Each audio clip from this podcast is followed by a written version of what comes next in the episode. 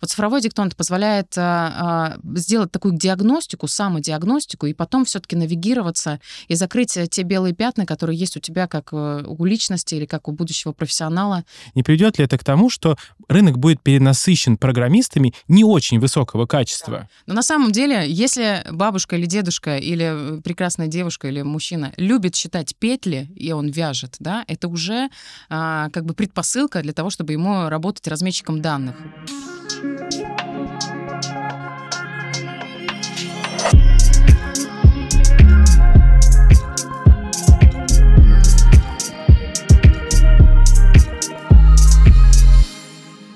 друзья! Меня зовут Сергей Гребенников, а с вами, значит, подкаст «А за окном Россия». И сегодня мы поговорим про кадры для цифровой экономики. И в гости я пригласил Юлию Горячкину, которая работает в ОНО «Цифровая экономика», и Юля, привет. Привет, ребята. Привет, Сереж, спасибо большое за приглашение. Скажи, пожалуйста, цифровая экономика и кадры как связаны?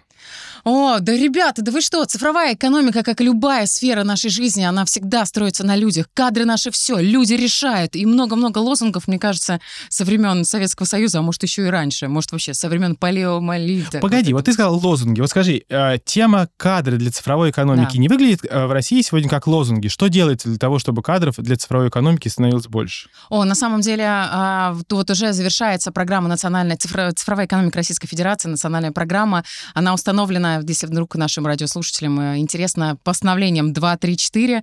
Соответственно, есть большие федеральные проекты, которые нацелены на увеличение количества айтишников в нашей стране. Зачем, спросите в меня? На самом деле очень много вызовов сейчас э, в нашей стране с точки зрения внешнего контура. Иностранные вендоры ушли, э, русские вендоры должны собраться силами и, конечно же, использовать людской ресурс для реализации очень многих задач. Поэтому ответ на твой вопрос. Есть национальная программа «Цифровая экономика». Что делается? Делается очень много а, мероприятий. Первое из них — это увеличение а, бесплатного приема на IT-специальности. Пять лет назад было всего 40 тысяч бесплатных этих мест, сейчас уже 120, и мы надеемся, что это не конец. Также интегрируется вот эта компонента а, по программированию в разные образовательные стандарты. Это значит, что парень или девочка, который сейчас учится на кораблестроении, тоже, между прочим, один семестр учат программирование. Такая же история с точки зрения детей, потому что ранее профориентация это то, что мы, а, чем мы все дышим. Э, мы должны а, иметь э, возможность рассказать детям о тех профессиях, которые будут востребованы на горизонте двух-трех лет. И есть еще проект «Цифровые профессии». Это вообще просто пушка, если можно говорить нашим ребятам. Это так, а, это на условиях софинансирования любой гражданин Российской Федерации может получить новую востребованную цифровую спеspeciальность. Ну и также... А можно я сейчас потроллю? Конечно. Смотри, вот, вот по этой теме. Я помню, 3-4 года назад переквалификация, перепрофилизация, да, так назовем это, стоила там 30-40 тысяч э, рублей там у Skillbox, у Нетологии. Сейчас заходишь э, на сайты этих же структур и видишь, что теперь переквалификация стоит 80 тысяч, 90, 100, и типа можете воспользоваться 50% скидкой, которую дарит государство. Не кажется ли здесь, что нас обманули? А, ты знаешь, тоже я, если, если что такую провокацию, я кину еще одну провокацию. Только вчера я читала прекрасную статью Герман Оскарович Греф, э, Сбер, говорит о том, что, ребята, у нас сейчас все кинулись в IT, а, соответственно, и тех тоже все взбудоражился и делает баснословные суммы денег на а, вот этом хайпе. Но что сказал он, и это очень мудро, на мой взгляд, сейчас не время айтишников, сейчас время энергичных людей. В этой части, конечно, все те а, меры, которые государство, Максут Игоревич Шадаев лично, Минобрнауки, а, Залон закончил для того, чтобы количество айтишников увеличить. И, конечно же, э, внешнеполитический контур сам диктует э, нам э, эту повестку. Да, мы знаем про меры поддержки, про льготные ипотеки, про отсрочки и так далее. А, создали небывалый ажиотаж в IT. Мне кажется, за время, не знаю, моей жизни, наверное, не было такого грандиозного масштаба. Но если только вспомним 90-е, да, с этими IT, этими, как их, господи. Челноками? Нет. Нет, нет. Экономистами и бухгалтерами, которые, да, потом работали официантами и так далее. Но, в общем, Ну, кстати, вот а, очень хорошее сравнение. Не приведет ли к тому же самому эффекту вот эта вот пропаганда того, что иди учиться в IT, будь айтишником от девочки до мальчика и взрослых людей, не приведет ли это к тому, что рынок будет перенасыщен программистами не очень высокого качества. Да, да, да, да. Смотри, ну я на самом деле соглашусь с тем, что а, мы можем сталкиваться с теми определенными рисками, но при этом, при всем, мы живем в историческом контексте, мы не знаем, что будет, но в общем и целом, опираясь на мнение ключевых работодателей из компании цифровой экономики, мы говорим, что профессия IT, если ты качественный, клевый, обалденный программист, а, если ты не уровень джуниора, но претендуешь и имеешь амбиции на а, более высокие амбициозные задачи, то однозначно ты будешь кормильцем семьи, ты э, будешь нормально ездить на хороших клевых тачках, покупать клевые боты, и будешь все у тебя нормально, ты будешь востребован. Но а те люди, которые просто пришли в IT, да, в общем и целом имеют некие цифровые компетенции, я тоже думаю, что они себя найдут. Даже несмотря на то, что искусственный интеллект сейчас а, будоражит э, весь рынок, и думаем мы о том, что бедные фотомодели решили своих э, профессий, потому что сейчас девчонки спродуцированы искусственным интеллектом несколько симпатичнее. Ну, Хотел я пошутить, но не буду. Но ну, в любом случае профессия будет трансформироваться и иметь представление о том, а, как, что такое искусственный интеллект и IT, с чем его едят, и что это за зверь, и как его разделывать, однозначно нужно. Ну скажи, пожалуйста, без профильного айтишного образования можно ли пойти на онлайн-курсы и стать программистом? А, можно, но этот программист э, будет э, цениться на рынке несколько ниже, если мы сравним с человеком, который имеет под ногами клевую фундаментальную базу, высшее образование. И более э, усугублю этот тезис. На самом деле, если мы, опять же, затронем искусственный интеллект, то здесь необходима фундаментальная база математическая раз. Однозначно этот парень или девочка должны закончить бакалавриат и, возможно, претендовать на место в магистратуре, потому что искусственный интеллект — это та тематика, которая требует несколько научной подоплеки и определенного склада ума. Поэтому да, ответ на вопрос да, программистом ты сможешь стать, но вопрос э, какого качества и с какими перспективами. Поэтому э, я не думаю, что э, курсы тех, даже несмотря на то, как я сильно люблю ребят, конечно, они топят за развитие, но надо э, постоянно обучаться. Это та компетенция, та мышца, которую надо прокачивать всю свою жизнь. А где, в школе надо начинать обучаться программированию или уже в ВУЗе? Ну, слушай, вот э, э наше чудесное государство сделало хороший проект с 9 8-9 класс, бесплатные курсы программирования для детей «Код будущего». И э, мне кажется, это уже хорошая воронка для того, чтобы э, углубить и расширить э, рынок IT, Поэтому э, я говорю о том, что э, с 10 лет плюс-минус можно уже э, ребенка навигировать в сторону IT. Э, и даже, кстати, вкусное сейчас будет для наших слушателей. Сейчас есть исследование о том, что в связи с тем, что много цифровых технологий внедряется с, прям с рождением ребенка, да, что делать родитель обычно дает телефончик, на иди поиграй. И сейчас кора головного мозга ребенка 6 лет соответствует уровню развития 7-8-летнего ребенка. То есть, понимаешь, в 6 лет ему уже скучно в школе. Ему же надо э, всю трансформацию системы ну, образования конечно, делать. смотри, если когда мы с тобой были детьми, нам в 6 лет, в принципе, читать не так важно было и уметь Это писать. Точно, а сейчас у ребенка есть телефон, и в 6 лет ему хочется переписываться с мамой, с папой, ему хочется переписываться со своими э, знакомыми, друзьями. А что для этого нужно? Нужно научиться читать и писать. Или делать тренды, знаешь, в каких-нибудь запрещенных сетях или незапрещенных сетях и снимать видосики. Ну, в общем, на самом деле, тренд такой красивый, а, вовлекаться можно. Но, опять же, мы говорим про детей и как будто ставим крест на людей серебряного возраста. Мы тоже когда-нибудь там будем. Но на самом деле, если бабушка или дедушка или прекрасная девушка или мужчина любит считать петли, и он вяжет, да, это уже а, как бы предпосылка для того, чтобы ему работать разметчиком данных. Why not, в конце концов? Поэтому я думаю, что сфера IT уникальная, она дает э, доступ к, во все возрастные разрезы в эту чудесную сферу. А погоди, расскажи чуть подробнее про проект «Код будущего». То есть угу. если в 8-9 класс я могу пойти э, учиться Ты программированию... Ты не пойдешь уже. Я нет, да. Ну, если я прикинусь э, девятиклассником. Что мне нужно сделать? Кстати, я девятиклассник и хочу пойти учиться программированию. Что нужно сделать? На самом деле очень простой вход. Э, на госуслугах сейчас есть там, верная большая рассылка. Любой родитель может подать заявку и зарегистрировать своего ребенка. Соответственно, 13-14 лет а, сразу вы заходите в эту а, программу. Есть а, некий профориентационный тест. Это ни в коем случае не отсечение, а просто навигация, куда лучше с точки зрения существующей такой подготовки у ребенка, куда его навигировать. Далее, собственно, два года э, прекрасный молодой человек или девочка будут учиться программированию, и после этого также у них есть большие перспективы поступить на бесплатное обучение в вузы или, например, в колледж. А это онлайн обучение? Это part-time, да, то есть и онлайн, и очное, и заочное. Ну, в смысле, ну, по, по телевизору, ну, по монитору. Ну, то есть а, в том офлайн есть компоненты? Конечно. Ну, конечно, же То есть это во всех школах, получается, разворачивается? по всей России. Да, да, да. Эта инициатива, она является фронтальной инициативой. Она, а, Михаил Владимирович Мишустин также имеет к ней отношение. В этой части это ну, такая большая привилегия для наших родителей и большая возможность для детей себя найти в будущем. Ну, клево же, ты представляешь, тебе 14 лет, ты уже айтишник, ты уже можешь, не знаю... Не, это вообще потрясающе. Я помню, а, я, я пошел программированию учиться, мне, по-моему, было... В, в третьем классе я был, я не знаю, сколько это лет. 1813 ну что ты меня совсем старым делаешь? Нет, на самом деле, и я помню, что приблизиться вот к этому эффекту, когда ты можешь что-то сам сделать руками, и у тебя на экране начинает что-то летать, потому да. что ты это сам спрограммировал, это кайф. И ты получаешь от этого реальное удовольствие. А если тебе еще придет какой-то чувак, который тоже э, это делает уже в промышленных масштабах, и ты увидишь, восхитишься и дальше свяжешь свою жизнь, это будет очень клево. Окей, чуть-чуть э, дальше про э, образование и про э, наше государство. А все время постоянно, точнее, даже не все время, а постоянно кто-то на разных конференциях ругает, что вот наше государство медленно движется в сфере образования, что мы чего-то не успеваем.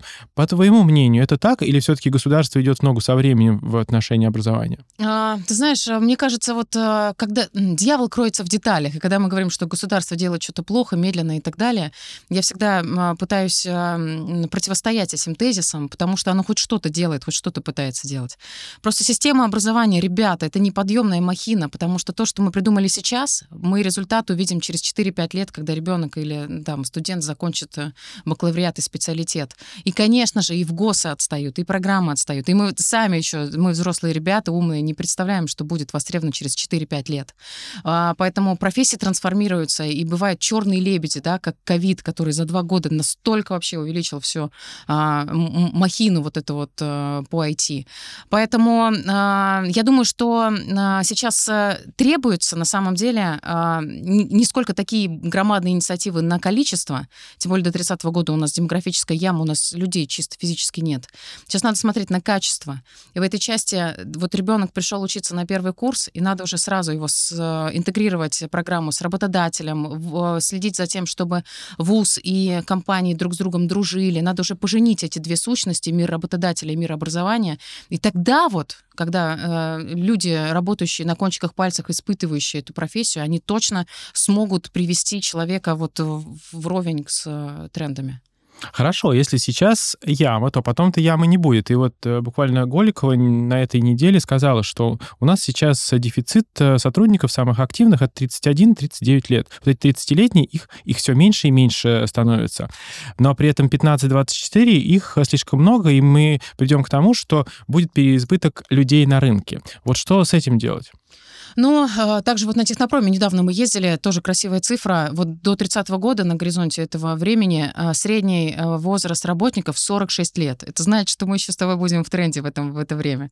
Но в любом случае, я думаю, что так как все-таки объем подготовки и профориентации в школах не не настолько широк по сравнению с тем, что сейчас делается с высшим образованием и так далее. Наоборот, мы можем выровнять э, эту корреляцию, эту осуществить таким образом, что к 30 году у нас будет э, население, да, которое может э, быть вовлечено в IT, но все-таки у них будет уже э, пространство для принятия решения, в какую сторону они пойдут, в какое образование и так далее, и так далее. Я не боюсь 30 года, мне кажется, будет здорово. Вот. Я а оптимистка. Да, конечно, мы все оптимисты. Скажи, а вот, ну, мы с тобой так в основном про IT, но я думаю, что ты и в других областях разбираешься и смотрела статистику.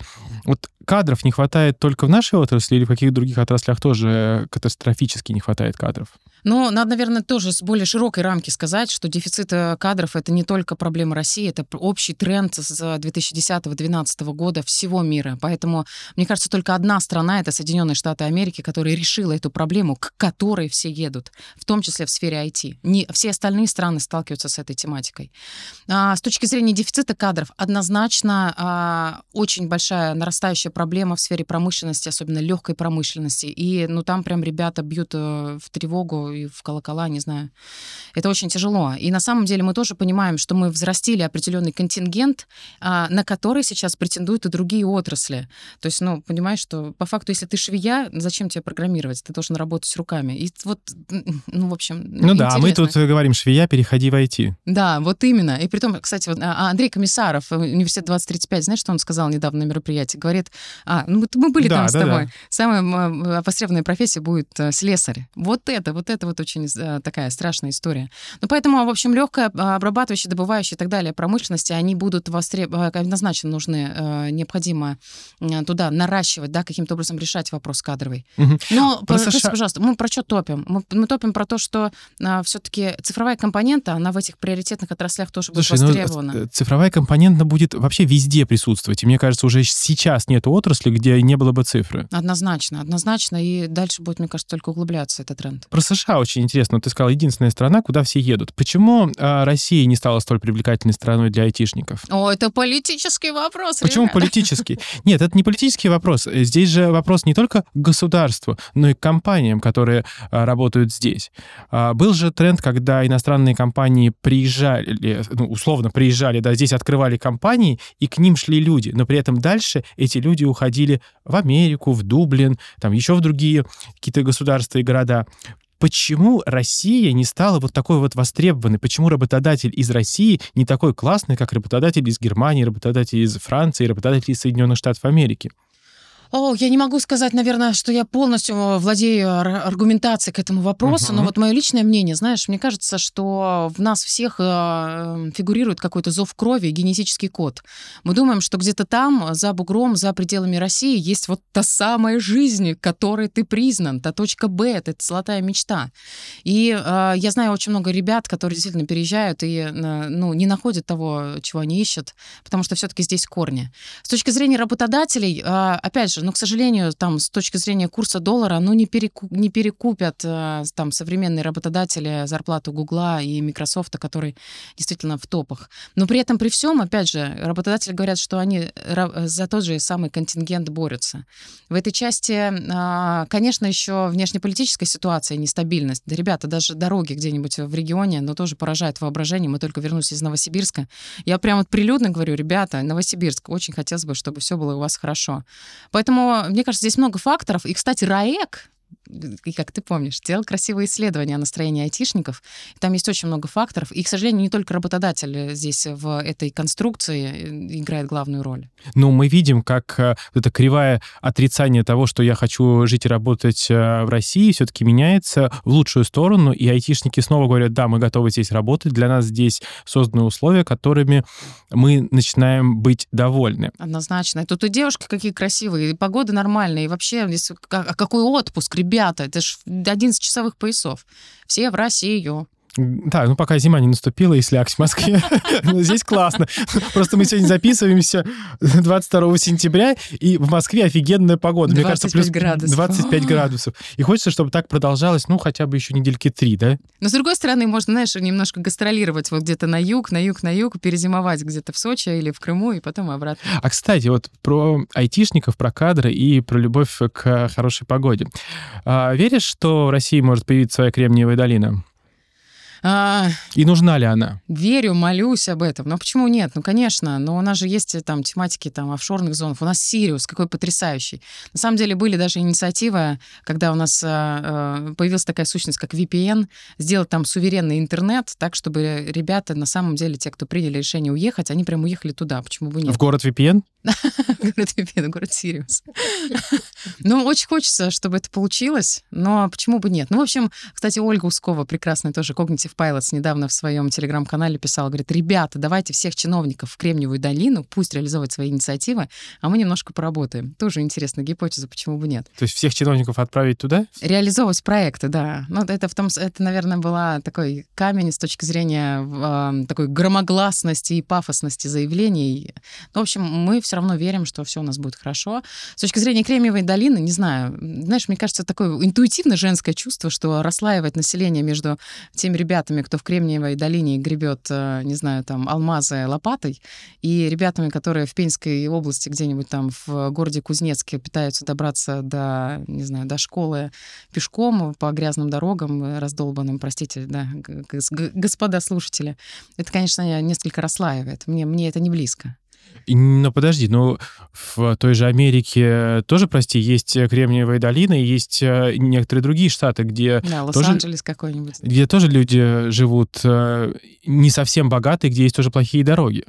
Ну, не знаю, может быть, меня сейчас э, слушатели меня обвинят в какой-нибудь коммунистической, социалистической какой-то направленности, но мне кажется, что должен быть мир во всем мире и какая-то ровная прослойка, чтобы все у всех было хорошо, а не так, чтобы у десятки людей в Кремниевой долине были а, Mitsubishi, Porsche и, не знаю, какие-нибудь клевые кроссовки. А... Нет, я же про Кремниевую долину, например, в Сочи, в Сириусе, еще где-то. Да. То есть я, ну, вот смотри, на мой взгляд, до конца не получилась история с Иннополисом. Классная идея, классная инициатива, все было продумано, но э, почему-то не пошло так, да, не открывают компании там э, штаб-квартиры, не открывают э, компании там что-то уникальное, большое и классное, да, не едут туда стартапы в большом количестве. Почему? Скорее вопрос риторический, мы, наверное, вряд ли будем сейчас в эфире отвечать на этот вопрос, но мне все равно хочется, чтобы на базе какого-нибудь вуза на юге нашей страны, где тепло и хорошая погода и есть выход к морю, возникла российская долина, IT-долина, куда хотелось бы приезжать, жить и работать. Не, на самом деле я поддерживаю твою инициативу, и мне тоже кажется, что вот такой прекрасный населенный пункт, как Сириус, где научное вообще а, светило наша когорта прекрасно сейчас а, все больше туда съезжается, почему бы нет? Может, дело в погоде, в Сириусе тепло, в Иннополисе там слякотно. И дует очень. И дует. Дует.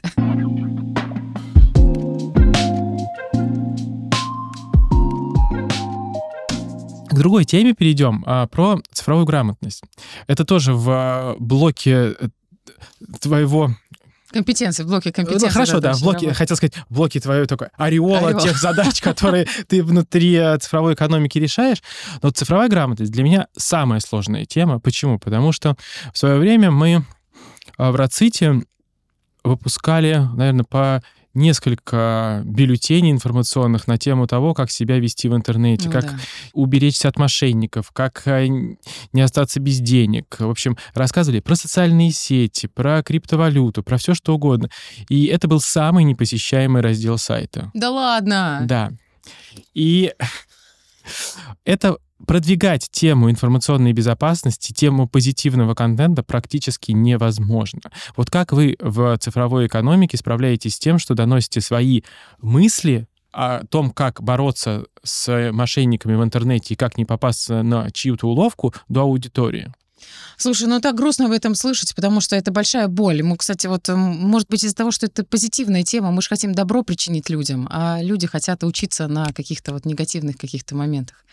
А у нас, а, значит, в направлении есть а, тематика цифровой грамотности, есть два проекта чудесных. Первый проект — это цифровой ликбез. А, мы решили, что клиповое мышление, что все-таки сейчас э, большие тексты и большие дяди с большими цитатами, ну, вряд ли они будут иметь эффект.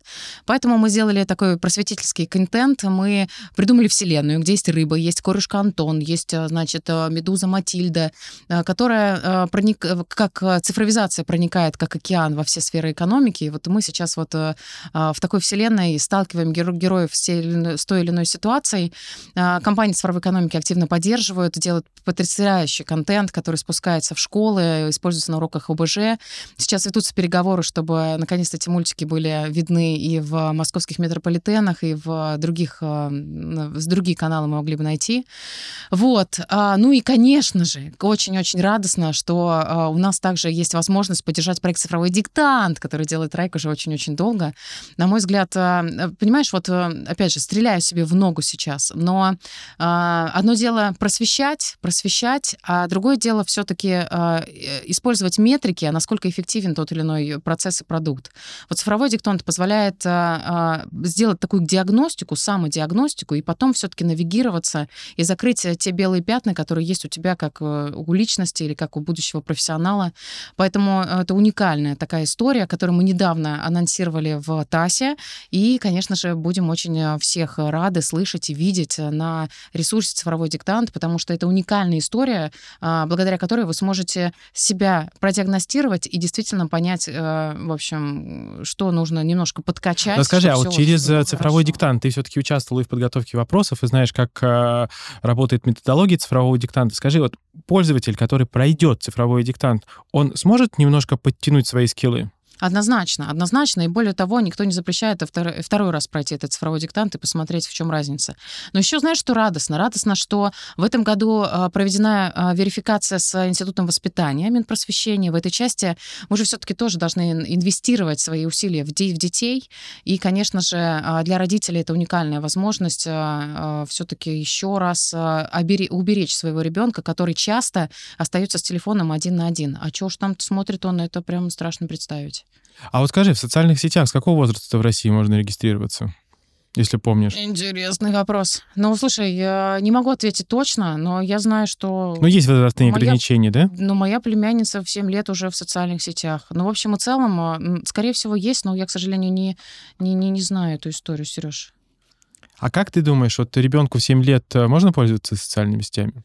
А, я думаю, что нет. Я думаю, что только под присмотром родителей, однозначно. Ну, потому что, ну, мы же только недавно тоже говорили про Darknet и так далее, и так далее. Я думаю, что а, а, государственные регуляторы, да, и даже регуляторы со стороны а, тех же самых социальных сетей все-таки действуют, да, есть э, технологии искусственного интеллекта и какое-то администрирование тех или иных чатов. Но а, сейчас а, мошенники же тоже не дураки, они тоже понимают, что, куда и где и как, и владеют, наверное, а, тематикой цифровой грамотности намного лучше, чем много экспертов, которые в этой сфере работают. Ну вот, кстати, Институт воспитания рекомендовал в этом году диктант э, для детей с 10 лет. Огонь. Да, потому что сказали, что, как мы планировали, 7-14, а, что это рановато, и те вопросы, которые представлены в диктанте, довольно сложные для детей в возрасте 7, 8 и 9 лет, поэтому рекомендация была дана с 10. А мне, знаешь, мне это радостно, потому что даже проект «Цифровой ликбез», он а, все-таки с 13 лет. В этой части, то есть мы уже готовим а, вот этот контингент для восприятия информации в цифровом виде. Ну, в общем, радостно. 10 лет уже хорошо. Ну, ребята, не знаю, у меня нет ответа на этот вопрос. Мне кажется, чем дольше мы... И есть же такой клевый тренд про цифровой диктокс. Мне кажется, что сейчас... Тиктокс или детокс? Тиктокс. Детокс, прошу прощения, ребята, бр-бр-бр, от топота копыт. Но в любом случае, цифровой детокс — это круто, когда у тебя голова свежая и чистая и готова воспринимать информацию в нужном объеме и та, которая тебе нужна, это вот круто, потому что в инфо... сейчас в инфополе ну, очень Ну, слушай, много... ну ты в отпуске можешь телефон выключить? Но я работаю на, на руководящей позиции, мне сложно. Но я, слушай, один раз я себе позволила такую роскошь. Два дня я была без телефона. Ну, ты же страдала в голове. Нет, Нет, я не страдаю. Ну, слушай, ну, здесь вот вопрос, ну, какой-то такой психологической направленности. Я немножко пострадала, а потом поняла, что не, Юлек, нет, нет, надо испытать. Ну, подожди, ну, столько же в Телеграме приходит сообщений, наверняка ты осознавала, что, блин, меня же все ищут, я пропала, что делать? Ну, Сереж, ну правда, ну, у, меня, у меня есть ответ на этот вопрос, но это вот какое-то духовное развитие, это связь с природой, связь с собой, это, ну, такой честный разговор с собой, со своим сердцем. И вот мне это, это приносит больше инвестиций в мою жизнь, нежели постоянный, а, постоянный контроль, какое там сообщение пришло в Телеграме. Ну, а как с этим а, научиться справляться? То есть, когда мы утром просыпаемся, первое, что мы берем, это телефон, посмотреть, кто мне написал что мне написала, какие там новости. Мы не можем просто вот встать и пойти радоваться солнцу. Ну, слушай, ребята, ну посмотрите на меня, если вы меня видите, слышите. Вот я первое, что делаю, уж прости, прости, что я подниму эту тему, это тоже болящая, тоже моя миссия. Первое, что я беру, я беру Библию, правда. Я читаю несколько глав, благодарю э, Господа, благодарю весь мир за то, что я живу, дышу и так далее. И все. Кто-то медитирует, стоит, кто-то готовит. Вот тебя бы в амбассадоры РПЦ. Аминь. Я себе... Ребята, возьмите меня, я с радостью. Но опять же, здесь же не только про православную церковь, здесь вообще про, про, про, про Бога. Аминь. В общем, это самое главное. Это понимаешь, это тот приоритет, который для меня очень важен. Ну, то есть ты э, рекомендуешь э, слушателям э, брать иногда цифровой детокс? Я не то что рекомендую, проповедую, евангелизирую. Ребята, однозначно это нужно. А, но, во всяком случае, вы понимаете, это же э, одна из механик. Однозначно нужно соблюдать тот самый пресловутый work-life balance, который вот, за который вы уже очень давно топите в рамках РИФ. Это мне тоже очень импонирует. Потому что слишком много информации, доступной на уровне клика, а мы все равно приходим после работы и начинаем скроллить нашу ленту в социальных сетях. А хотя могли бы чему-нибудь полезному научиться. Ну, слушай, но мне кажется, что это проблема почему-то э, нас, россиян что мы очень э, зависимы от телефона. Я, правда, имею очень много друзей за рубежом, и у них нет такой проблемы, что они вечером приходят в кафе с друзьями и сидят в телефонах, переписываются. А что мы видим в э, при встречах с друзьями? Очень часто. Я не буду там Однозначно, на кого-то пальцем показывать, да, да. да, но мы 15 минут сидим, держимся за стол, чтобы не схватить телефон, а потом все, схватил телефон, начал э, читать. Ждем, когда кто-нибудь первый это сделает, и по кругу все э, снова копаются в телефоне. Мы не можем остановиться, не тыкать в телефон и не юзать эти цифровые технологии. С чем это связано? Как ну, слушай, это какой-то цифровой аутизм. Мне кажется, на самом деле это очень большая проблема и пласт работы, которая на самом деле на федеральном уровне и национальном вообще никак не решается. Почему? Потому что ну, э, катастрофически нельзя позволить этому тренду быть.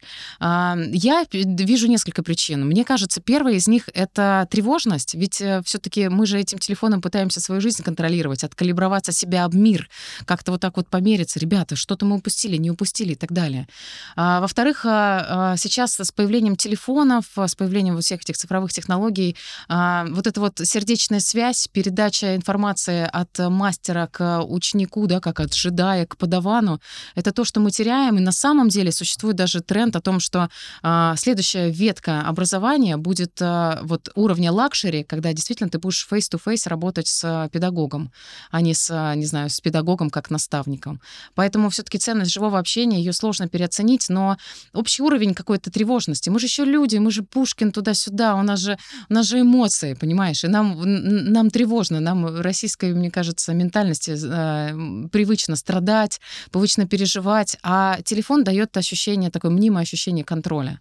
Но, ребята, ничто вам не даст э, такое ощущение контроля, как просто вот полагать свою жизнь в, в, в руки не нечто Всевышнего, красивого, светлого, который будет вас калибровать. Вот так. Так, может быть, а, пора немножко притормозить развитие цифровых технологий? Я боюсь, что это, это та махина, которая уже по инерции катится очень-очень э, громадными темпами. И это, во-первых. А во-вторых, все-таки от этого зависит э, будущее страны. Надо очень четко это понимать на каждом уровне. Даже вузы, они ответственны за будущее ВВП страны, и каждый из нас в той или иной степени тоже за это ответственен. Просто, ребята, если мы сейчас остановимся, то мы уже очень-очень далеко от, от, от, отойдем от Ну а как ты относишься стран. к письму Маска и других известных бизнесменов, по, по поводу того, что на государственном уровне нужно притормозить развитие искусственного интеллекта. Слушай, кстати, вот я, я сейчас подумаю об этом, пока я буду говорить. Но на самом деле мы вернулись из Новосибирска. Маск, знаешь, где купил квартиру? Где? Под Новосибирском в Тюмень, э, в Тюмени, да. А в Кемерово, в Кемерово, у него квартира в Кемерово. А знаешь почему? почему? Потому что, оказывается, в общем, тоже вот этот э, прогресс увеличил температуру э, на Земле, на, на планете Земля. Соответственно, парниковые газы туда-сюда, туда-сюда, уровень СО2, от которого все мы задыхаемся, увеличивается. Но есть легкие планеты, это э, болото. И как раз вот эти болотистые места в районе Новосибирска Илоном Маском все-таки признаны достойным того, чтобы инвестировать туда пару миллионов в квартиру. Ничего себе. А представляешь, если против него ведут санкции?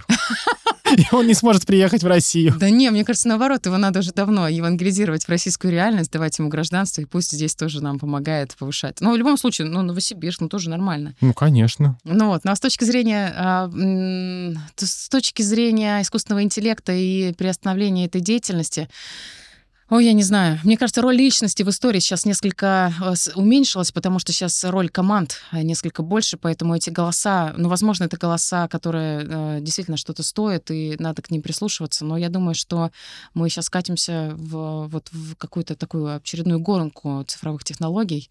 Вряд ли это можно сейчас остановить. Но искусственный интеллект не такой простой парень или девочка, кто он, не такой Но, простой. кстати, парень это или девочка искусственный интеллект? Как кому нравится, не знаю. Мне кажется, это, это нейросеть, она. Мне вообще, мне кажется, что она. А интеллект, он же мужской. Это значит, что, ребята, и тому, и тому, в общем, и Так их все-таки двое. Ну, знаешь, когда, я- когда я вклю- включаю и, там э, свою колонку, и э, такие рекомендации тоже, мне кажется, их очень много, и все это же вокруг. Ну, кстати, все голосовые помощники, по-моему, девушки, да, кроме Олега. Олег, да, Оле- а подожди, у Тинькова есть. Олег. А, Олег. Подожди, а салют у этого, у Сбера салют тоже есть. Салют, такая огненная девушка, мне кажется. из, из Франции. А на самом деле, нет, просто, ну, мамы, мамы, мне кажется, вот женская такая, э, женский тембр несколько успокаивающий, поэтому, чтобы вы не боялись, что вас поработит искусственный интеллект, Алиса вам говорит, Доброе утро. доброе утро.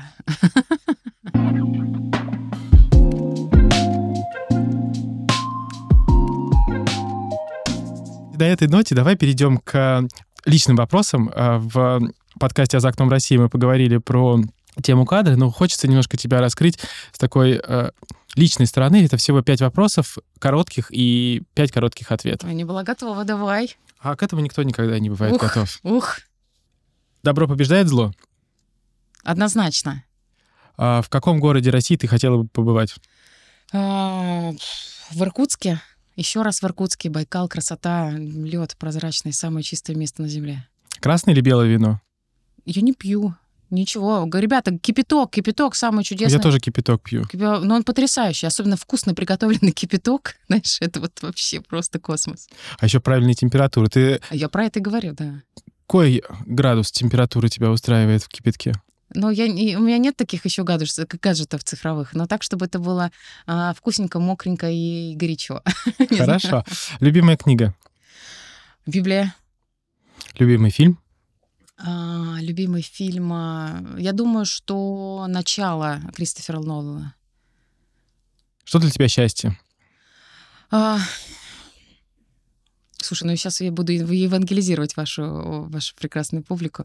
Но счастье — это а, слушать свое сердце, а, чувствовать а, Господа рядом, общаться, молиться, иметь возможность коммуникации с Ним и встать на путь э, своего развития, потому что иногда очень много людей находятся не, не на своем месте в поисках, не знаю, каких-то послеосновных там, не знаю, зарплат или контингента или еще где-то.